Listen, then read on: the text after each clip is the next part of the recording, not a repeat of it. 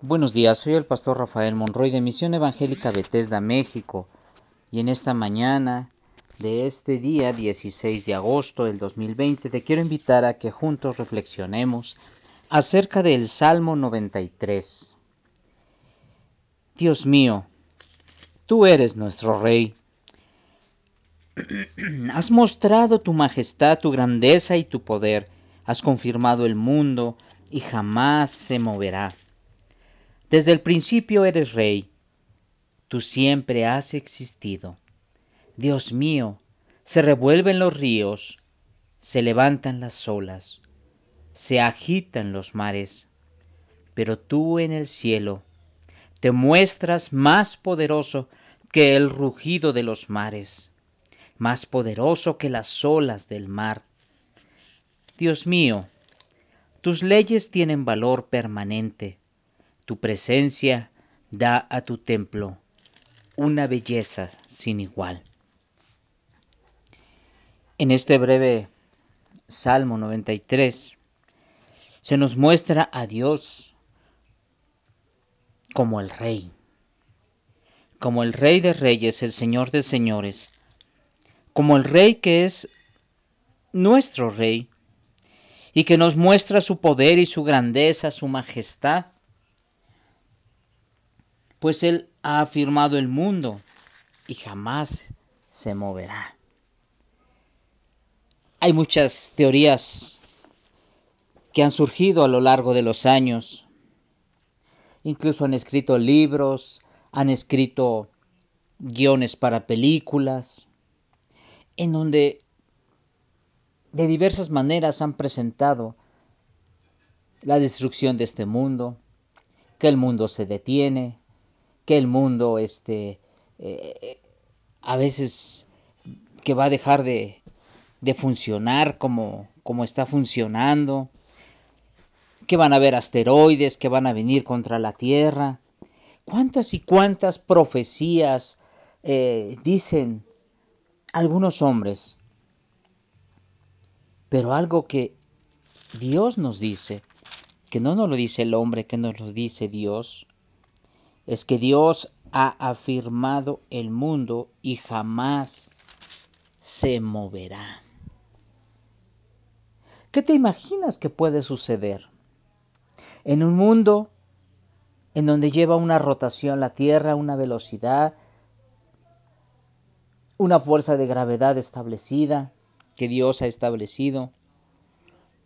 ¿Te imaginas si el mundo se detuviera? ¿Qué pasaría? ¿Qué caos habría?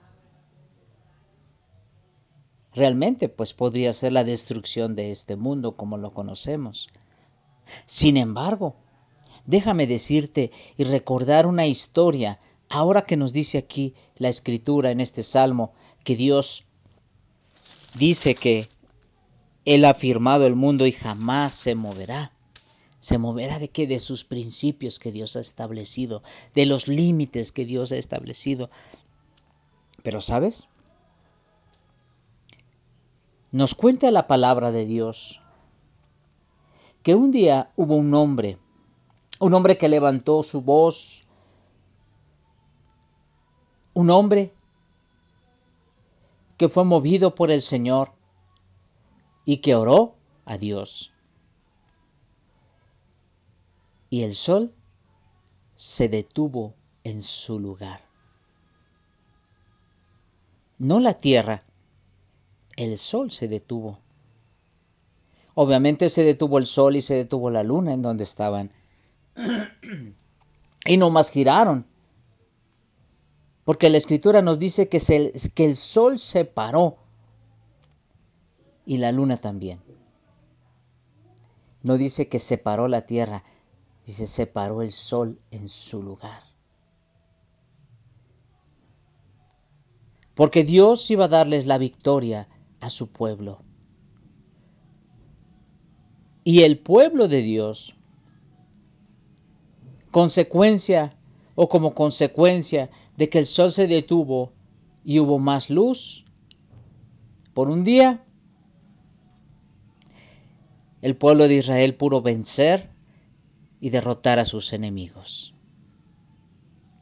¿Quién detuvo el sol y quién detuvo la luna en su lugar? Dios lo hizo. Entonces, pareciera ser como que, ¿qué sucede entonces en nuestra mente cuando, cuando leemos que el Señor, dice aquí, Él ha afirmado el mundo y jamás se moverá? Dios tiene el poder y la autoridad no solamente para hacer eso, para muchas cosas. El hombre crea, el hombre piensa, el hombre se imagina, el hombre al hombre le alcanzan sus temores. Los temores del hombre llegan a alcanzar al mismo hombre. Y a veces los males que que cree que le van a venir le alcanzan y le llegan. Pero algo que tenemos que tener en mente nosotros los hijos de Dios es que nuestro Dios, desde el principio de la creación, Él ha sido el rey. Él siempre ha existido. Por eso es que nuestro Dios hace que se revuelvan los ríos y se levanten las olas y se agiten los mares.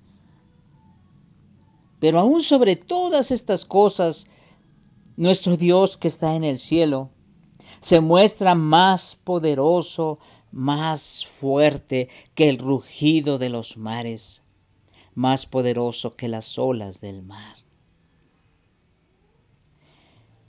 Dios mío, tus leyes y tus mandamientos tienen un valor permanente. Por eso es que la presencia de nuestro Dios en su templo? Esto es, recordemos que ahora el templo del Señor somos tú y yo.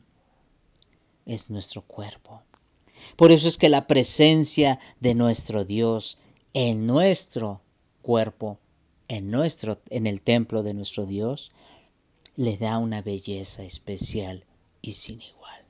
No es la gracia que tú tengas, sino es la belleza que Dios pone por su preciosa presencia en nuestra vida.